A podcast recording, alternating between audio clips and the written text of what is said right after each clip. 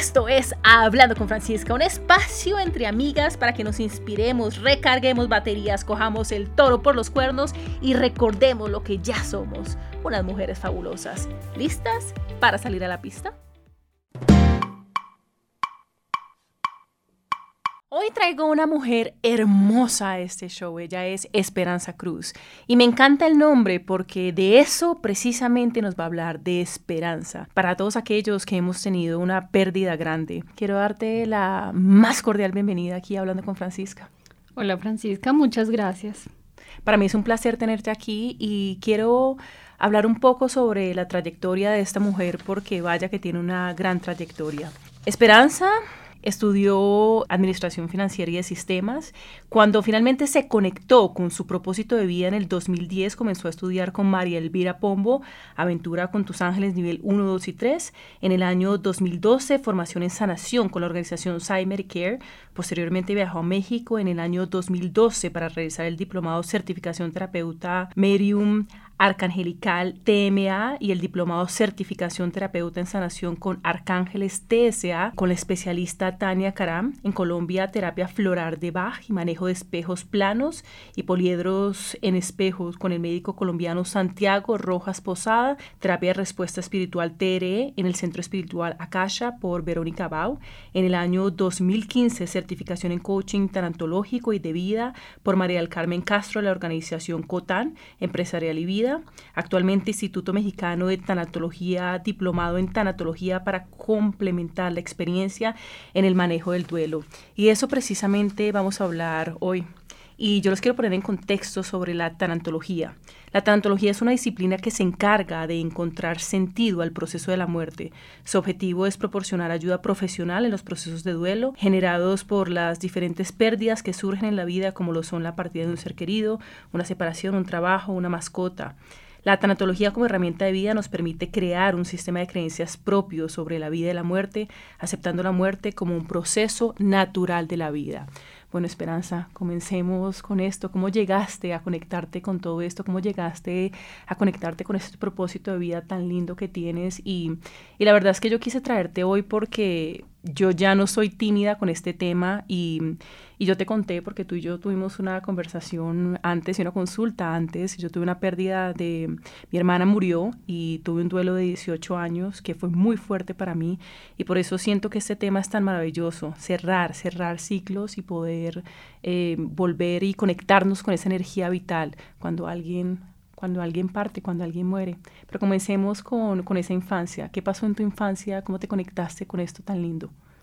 Bueno, mi infancia fue algo un poquito extraño para, para lo que vive un niño, a pesar de que tuve y he tenido una familia muy amorosa. ¿Cómo empieza esto? Bueno, de repente un día abrí mis ojos y ya empecé a ver personas, personas no, digamos que no, no en, lo, en lo físico, lo material, ¿no? Como yo te estoy viendo en este momento a ti, sino opalescentes, pero sí muy fija su mirada. Eh, y era para mí terrible. Claro, crecí, pasaban los años, tipo cinco años fue mi primera mm, experiencia con, un, con una niña, de hecho, que había partido hacía poco, casi muy cerca de la finca de mis, de mis abuelos, eh, y yo la vi, y bueno, para mí eso fue muy fuerte, muy fuerte las circunstancias como la vi, porque ella murió ahogada en la, en la, en una un río que había cerca a la, finca y nosotros estábamos en ese río y bueno, la vi tal cual. Ella hacía la primera comunión ese día que yo la vi y la vi así vestida de, de primera comunión. Esa fue la primera experiencia aunque mi abuela y, mucha gente le dijo a mi mamá y a mi papá que era cierto, que tal vez la niña se me había presentado pues porque entre ángeles se hablaban. Eso era lo que decía mi abuela. Pero... inmediatamente le contaste a tu, a tu mamá y a tu abuela? yo le dije a, a todos, porque ahí está ella, ella me dice esto, de hecho ella me decía que fuera que fuera y ese día casi me ahogo de hecho. Y de ahí pues bueno, muchas historias, muchas historias, eh, cosas que mi mamá tal vez a veces no creía, ya empezó un tema en donde, bueno, esta niña con quién está hablando, qué es lo que le está pasando, vamos a psiquiatras. Y bueno, fue algo especial porque en algún momento con un psiquiatra, en la primera consulta le di un mensaje de su mamá. Entonces eso fue como el señor, me acuerdo esa mano tan grandota, porque era un hombre grande, le dice a mi mamá, le da una, una, palmada en la espalda y le dice, señora, usted no tiene una enferma, usted lo que tiene es una bendición. Y váyase, porque es como que yo aquí en, en la parte de psiquiatría, esta niña viene y me da un mensaje, ¿cómo iba a saber que mi mamá se llamaba eh, Elvira? Y, o sea, ¿cómo va a ser eso? no entiendo. ¿Y tu madre comenzó a creer desde ese momento o todavía seguía con muchas dudas? Pues mi mamá creía y no creía, porque muchas veces lo que yo le decía era realidad, o sea, ella lo podía, se podía cerciorar que era así, ¿ves? Pero siempre estaba ese temor, o sea, ¿qué va a ser de esta niña, no? ¿Cómo, cómo va a ser? Porque a veces me, pues me veía sufrir mucho, no era fácil. ¿Qué pasa cuando fuiste creciendo y en algún momento dijiste, yo no quiero este don? ¿Qué pasa ahí? Es muy difícil porque es ver dos, como dos vidas, como dos escenarios. Tú quieres estar con tus amigos y ser adolescente. Tú no quieres estos temas de ver lo que los otros no ven y en parte sentirte sola y sentirte algo como extraña. Y peleaba mucho con Dios. Yo peleé mucho con Él, no quiero esto. Realmente me sentía como maldita, ¿no? Como esto es una maldición, no sé qué estoy pagando con eso. Imagínate uno a los 13 años diciendo eso fuerte. Así era de, duro. No por qué, sino para qué sientes que, que este don te llegó a ti. Hoy en día lo veo divino. ¿Para qué? Para ayudar a la gente. No solamente a dar un mensaje del que se fue, porque eso no sana el duelo. Sí, yo, yo, de hecho, mucha gente cuando está en duelo le digo, mire, lo menos que usted puede hacer, lo único que no haga, no busque un medium. Si piensa que un medium le va a curar o le va a sanar ese duelo, porque eso no es cierto. No, yo creo que aquí no hay, no hay forma de, tomar el ascensor. Aquí, en este caso de los duelos, que como decía, yo tuve un duelo que, que casi acaba conmigo, un duelo durísimo y un duelo que yo no acepté durante tantos años y creo que por eso se volvió algo tan grande y se volvió un volcán que en un momento dado fue a explotar. Aquí no hay forma de tomar el ascensor y tú finalmente, bueno, aquí pasa algo que me comentabas ayer que creo que es importante decirlo a la audiencia hablando con Francisca y es a los 13 años que tu mejor amigo muere, cómo muere y qué pasa ahí y por qué esto ha sido un, un, momento que todavía recuerdas mucho. Te confieso que hace unos años, antes de, estudiar TRE, terapia de respuesta espiritual, no podía hablar de este tema.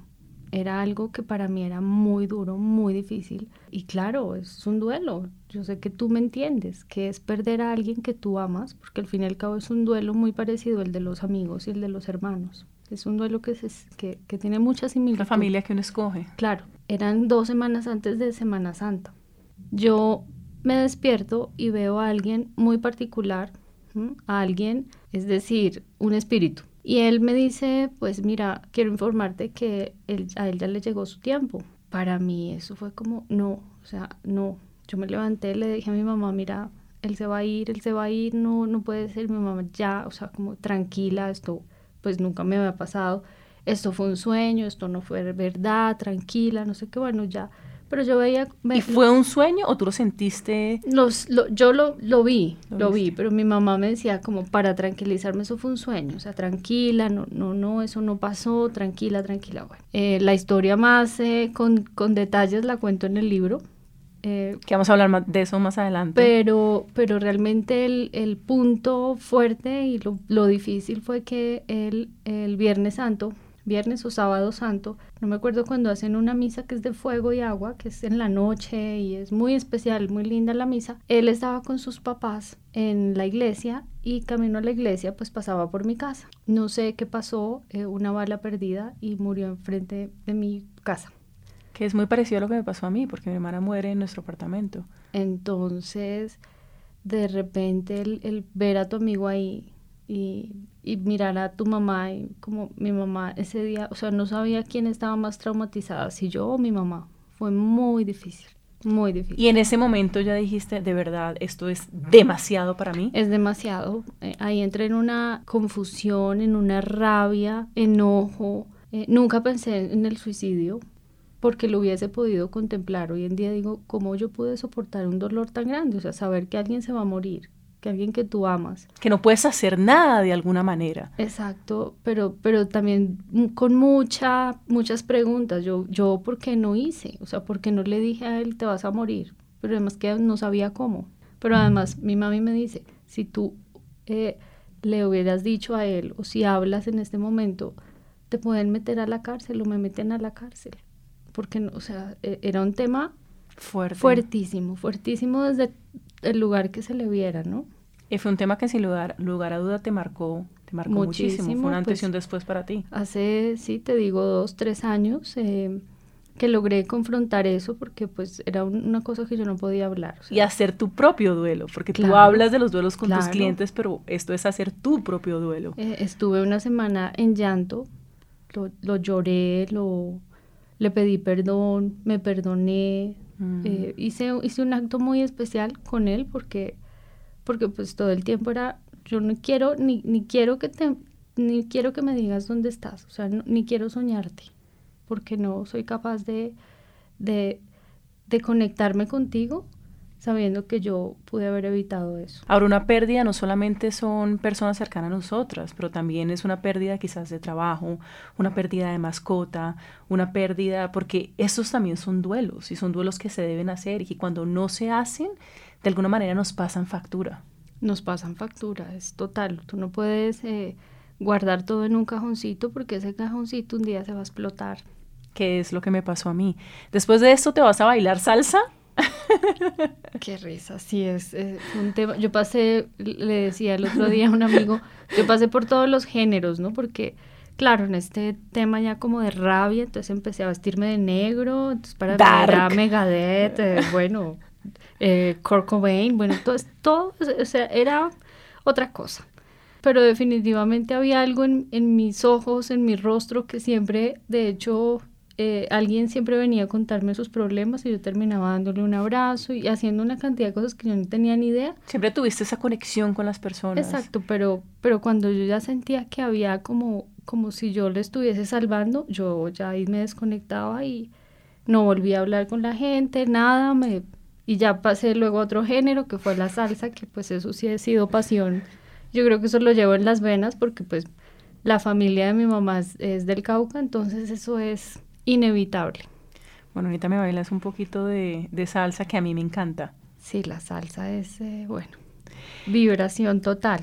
¿Qué pasa después de esto? Tú sigues completamente negada a este tema y te vas a estudiar, de hecho, una carrera que nada tiene que ver con lo que estás haciendo en este momento. Nada tiene que ver porque eh, cuando estaba escogiendo carrera yo decía, bueno, mi mami me dijo, ¿por qué no te vas por psicología? O sea, estudia psicología que pues tal vez por ahí logres entender que le dije, mami, toda la vida he peleado con los psicólogos porque ellos quieren eh, como hacer algo con, conmigo, como que esperanzarla del problema. Pero le dije a mi mamá, no sé qué estudiar. Eh, quisiera tal vez que hubiese una carrera como de bruja. claro, porque yo decía, bueno, veo a los muertos, hablo con ellos. Eh, muchas veces está, sé, sé que, que va a pasar alguna cosa porque se me revelan los sueños. ¿Será que no hay una carrera para brujas? Y nos reíamos. Ya nos reíamos porque pues mi mamá como una cómplice en esto. Pero tú seguías sin aceptar este tema. Sin aceptar. En negación total. En negación. Entonces decidí irme por, por la parte eh, financiera. Administración financiera, siempre me ha gustado pues el manejo y la organización de todo. Y estudié no te puedo decir que fui la más feliz en la carrera, pero... Ah, porque no era tu propósito de vida, no, era, no era, lo que viniste a hacer al mundo. Pero te, distrajiste un ratico y sí, hiciste... Fue, fue, importante. Hoy en día digo, uy, qué rico, porque tal vez no, no, no hubiese tenido como organización en muchas cosas. Claro, todo lo que uno haga de alguna manera le ayuda. Hablemos de ese punto de quiebre. El punto de quiebre llega un día en el banco, que uno no se imagina que uno de estos temas salen en el banco, pero sucedió en el banco. ¿Qué pasó ese día en el banco y por qué este fue el punto de quiebre en donde tú dijiste, yo necesito comenzar a dedicarme a este tema a propósito de vida, así la gente me llame loca, así lo que sea. Esto es lo que yo vine a hacer al mundo, esto es un don y un talento y casi que estoy honrando a Dios haciendo este trabajo maravilloso, porque si uno tiene un talento y no solamente tú, sino todos tenemos unos talentos y nos negamos a esos talentos, cuando nos empoderamos y, entendemos lo que somos y lo que vinimos a hacer, eso nos da una energía y un poder enorme. ¿Qué pasó ese día en el banco? Bueno, yo venía, ya, ya estaba trabajando en la parte financiera y un día tuve que hacer un pago. Bueno, fui eh, a un banco en por el polo, me acuerdo tanto. Estaba como muy demorado. De repente se me acerca un espíritu, era el espíritu de un hombre. Y él traía unas flores, tenía como unos lirios, o algo parecido a los lirios, ya, ya ni me acuerdo. ¿Y tú los ves como Esperanza? ¿Los ves como me estás viendo a mí? ¿Los ves en una sombra? ¿Cómo los ves? ¿Cómo, cómo los podría describir para que la audiencia hablando con Francisca Digamos pueda que entender hay, esto hay bien? Un, un tema como el, el- una descripción como, como el, el velo o el, el- el aspecto fantasmático, como muy opalescente, pero sí les veo la figura como tal. Sí, es, no es que ellos allá tengan un cuerpo, porque pues la muerte sí existe y se muere es tu cuerpo, tu espíritu sigue, pero ellos siempre se muestran como tal vez la estaban pasando mejor aquí. Entonces se muestran o como quieren ser, eh, como quieren que yo les reciba esa caracterización para que su ser querido lo, lo comprenda. Así los veo, pero son opalescentes, con figura. Y entonces llegó este señor, el, el espíritu, llegó en- al banco con unas flores. ¿Y qué pasó? ¿Qué pasó? Que casi me da un infarto porque el corazón, o sea, la camisa me latía, era- se, se veía como, bueno, los pálpitos, empecé a sudar, fue una sensación terrible en donde ya me sentía acorralada. La primera vez que me sentía tan acorralada por un espíritu.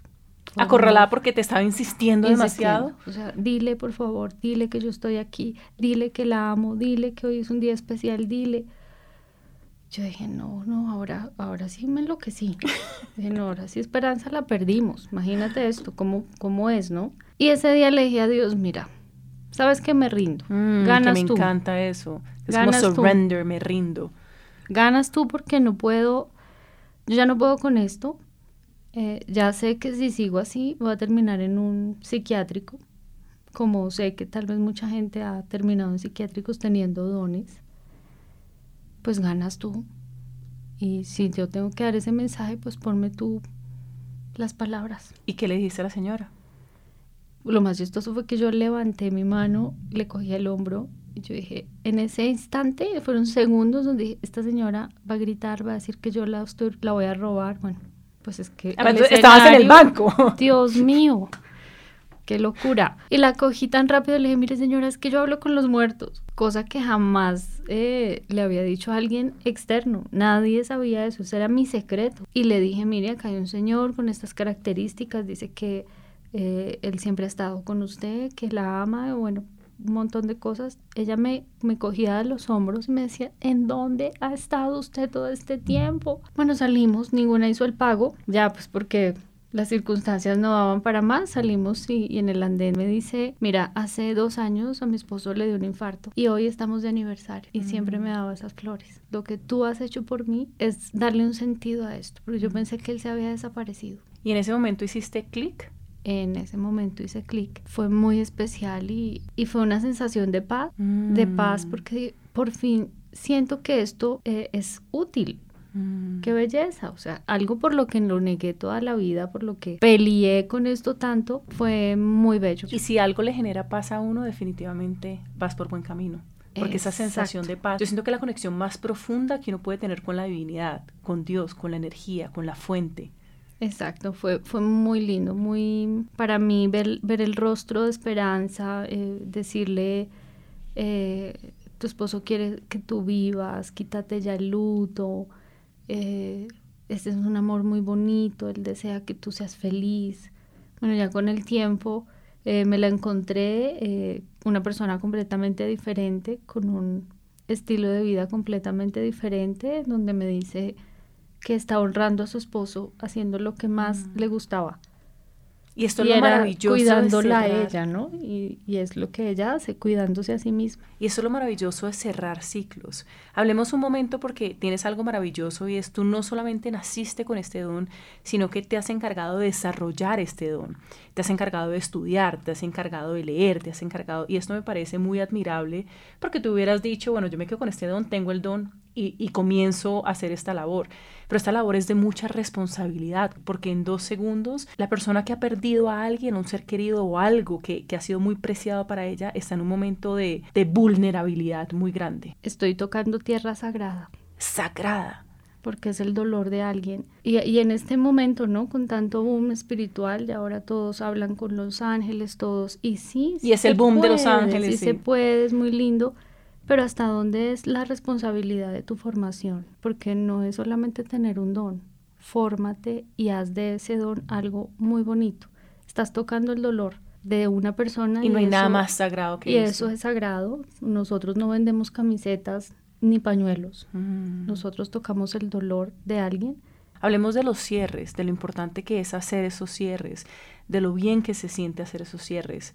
Tú conoces la historia de mi hermana y, en el momento en que yo decido hacer ese cierre y hacer el trabajo, porque esto no se trata de no hacer el trabajo, esto se trata de, tener a alguien como esperanza al lado, de, de, sacar un montón de cosas, pero de hacer ese trabajo.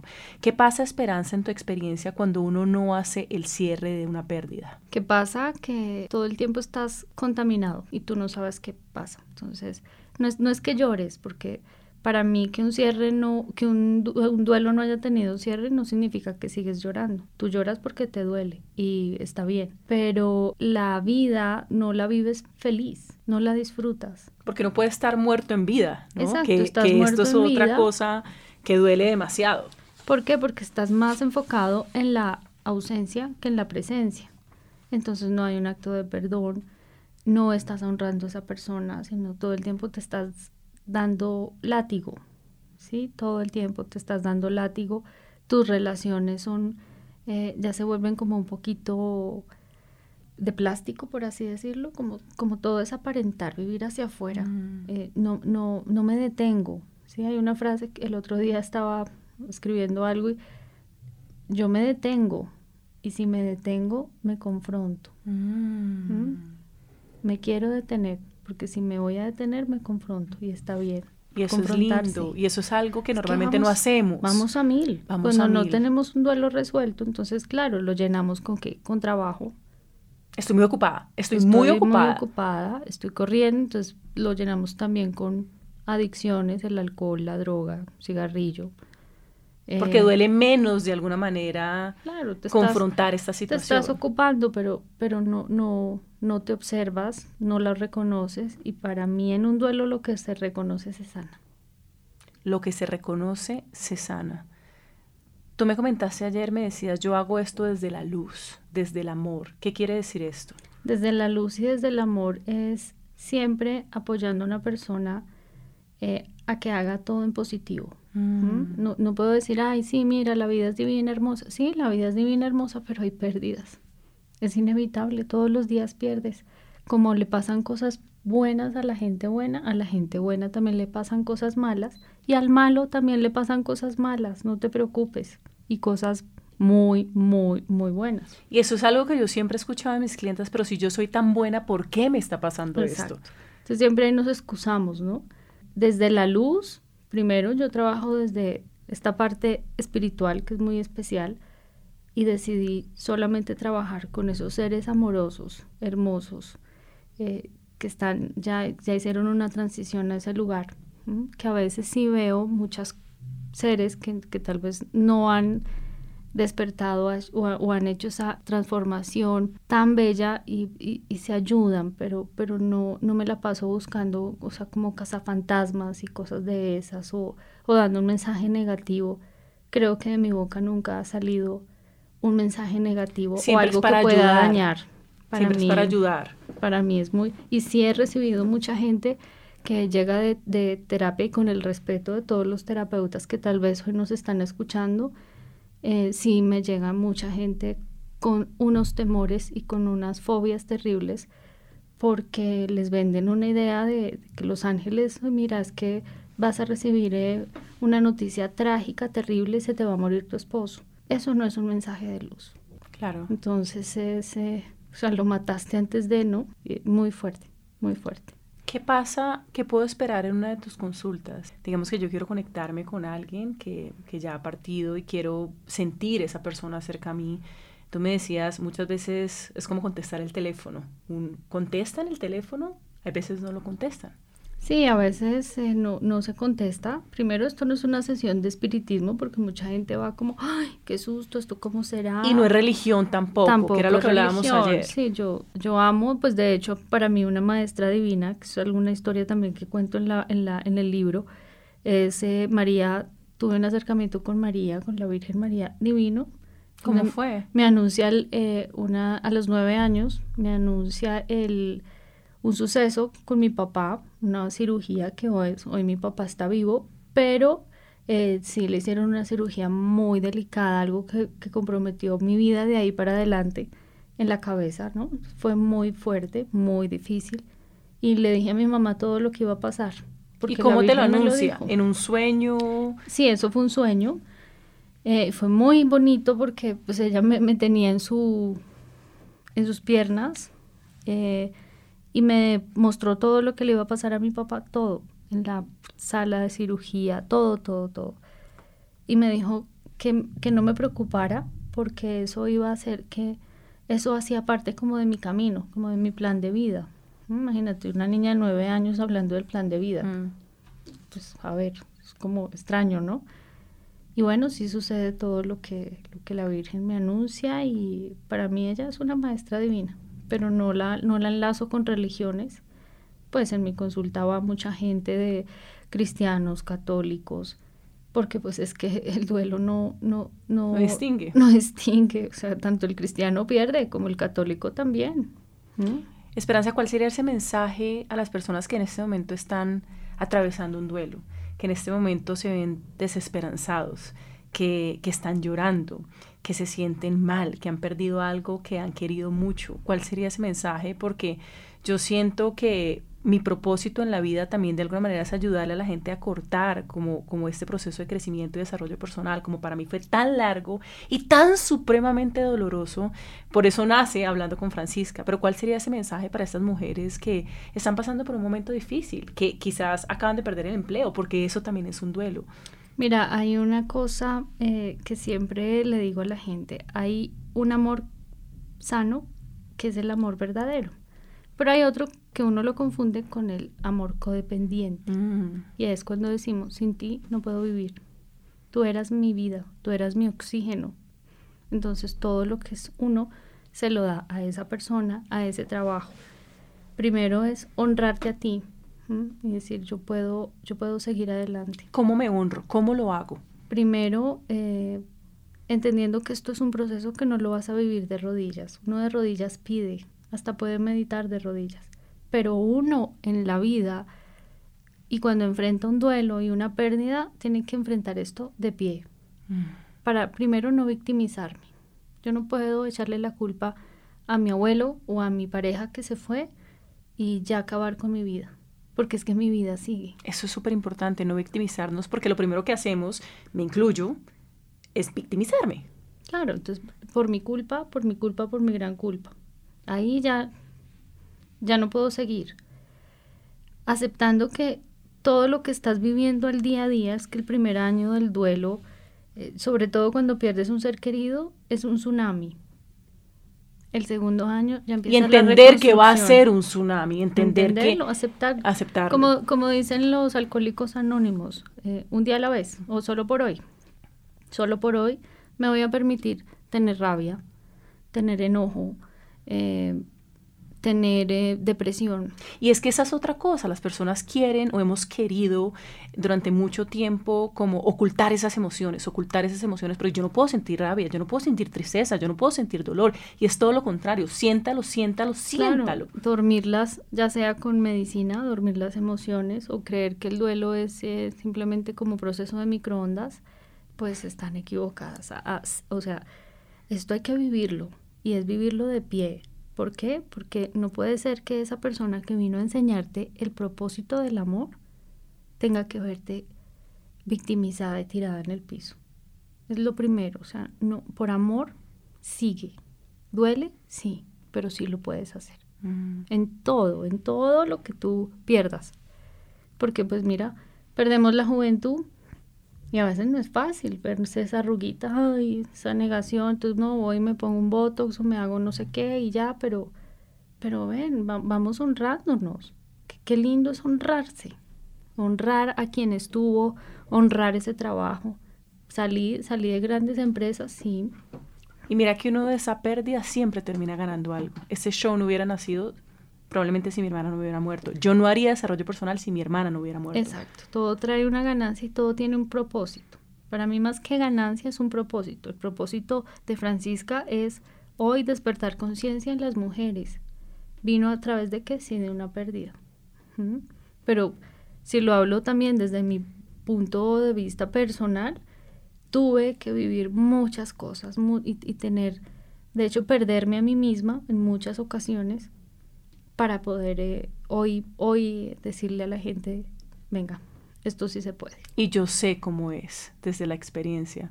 Ayer hablábamos también un poco y decíamos, tú tienes un don espectacular, pero ayer me decías, este don de alguna manera lo podemos despertar todos. ¿Cuáles serían esas herramientas para despertar esa, esa conexión que nosotros también podemos tener con esas personas que se han ido? Bueno, yo creo que el, el, despertar esos dones es simplemente conectar, conectar con el corazón, con el amor.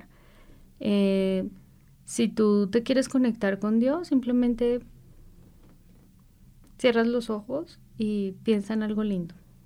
Ahí ya te estás conectando. El proceso de duelo, eh, ahí tú estás desconectado muchas veces de tu propia vida. Mm. Entonces no podemos, yo no puedo decirle, mira, eh, esto tan romántico y tan fantasioso de conéctate con él todos los días. Te conectas con él o con ella o con ese ser que se fue, eh, recordándolo también desde el amor, desde esos momentos bonitos y ya, eso es un instante, ¿no? Pero cuando ya lo has sanado, ya la, o cuando ya lo has aceptado, porque aquí no podemos decir es que superamos el duelo, a mí esa palabra no me gusta, yo no creo que uno supera un duelo. Si eso no se supera. No, creo que eso siempre va a doler y superarlo es como decir, dejo a mi ser querido, al que se fue aquí atrás y yo sigo adelante y ya no me acuerdo, no, eso ya no hace nada, siempre va a estar ahí, entonces no lo superas. Pero cuando tú ya estás en esa sanación, en ese proceso tan bello, eh, empiezas a despertar una sensibilidad y eh, ahí empiezas a reconocer a ese ser querido tal vez en una mariposa que te visita todos los días a la misma hora. Eh, pides una señal, por favor ayúdame con esto, si puedes ayudarme, no, sé qué hacer con este papel, ay, ayúdame. Bueno, viene alguien, eh, mire, yo soy experta en seguros. Uy, Dios mío, la respuesta llegó. Pedir, pide y se te dará, como dicen. Pide y se te dará, pero pedir bien, pedir con contundencia, ¿no? Esperanza, hablemos un poco de, hablemos un poco del libro. ¿Cuándo podemos esperar tu libro? ¿Qué podemos esperar en el libro? ¿Y cómo nos podemos conectar contigo si las mujeres de Hablando con Francisca dicen, me encanta lo que está diciendo Esperanza, ¿cómo te encontramos? Pero hablemos primero del libro. ¿Qué vamos a encontrar? ¿Cuándo sale? ¿Cuándo está el plan para, para este nacimiento? porque es un bebé. Es un bebé, que, que ha costado mucho trabajo porque primero a veces no tengo mucho tiempo. Para mí es tan importante esta labor que, que a veces dejo de, estar en mi vida por estar ayudando. Pero sí que van a encontrar, primero, un poco de la historia de lo que, de lo que ha sido mi vida, eh, cómo el cielo me ha tocado a mí, eh, cuáles han sido esos procesos tan bonitos que ha vivido la gente con Esperanza Cruz, o a través de Esperanza Cruz, porque yo digo muchas veces no hago nada, lo que... Soy una herramienta. Soy una herramienta. Y, y esas técnicas y, y esa manera eh, de entender el duelo de una manera más tranquila, más clara, porque si tú lees la mayoría de, libros de duelo, son muy técnicos, ¿sí? Y, bueno, aprender a, darle una herramienta muy especial y muy clara a la gente a través de un libro. Pues estoy muy ansiosa de leer el libro y cuéntanos en Instagram, en Facebook, en tus redes sociales, cómo estás para conectarnos contigo. Esperanza Cruz, tanatóloga tanatóloga. Tanatóloga, perfecto. es un término que aquí en Colombia no se usa mucho, pero, pero bueno, eh, espero poder eh, ampliar un poquito más este, eh, lo que trata la tanatología, que es bellísimo. Un último mensaje a las chicas de Hablando con Francisca. Que sí se puede, sí se puede hacer un cambio cuando todas, absolutamente todas, sabemos y somos muy intuitivas. Es que esa es la belleza de ser mujer, esa intuición, claro, los hombres también tienen una intuición divina, pero si les hablo a ustedes mujeres, cada una sabe en su corazón a qué vino. Cada una sabe en su corazón a qué vino. ¿Cuál es ese propósito? Gracias por ser parte del show. Muchas gracias. Gracias por sintonizar Hablando con Francisca. Como siempre, si este episodio te tocó de alguna manera la fibra, te invito a que lo compartas con tus familiares o amigos. Esto de verdad que me ayudaría un montón. También te invito a que hagas parte de mi comunidad en Instagram como arroba Francisca Arbeláez, en Facebook como Francisca Arbeláez y entra a mi página web www.franciscarvelaez.com. En Hablando con Francisca puedes encontrar todos los capítulos de Hablando con Francisca. Estoy segura que te van a encantar. Un beso, un abrazo y nos vemos pronto.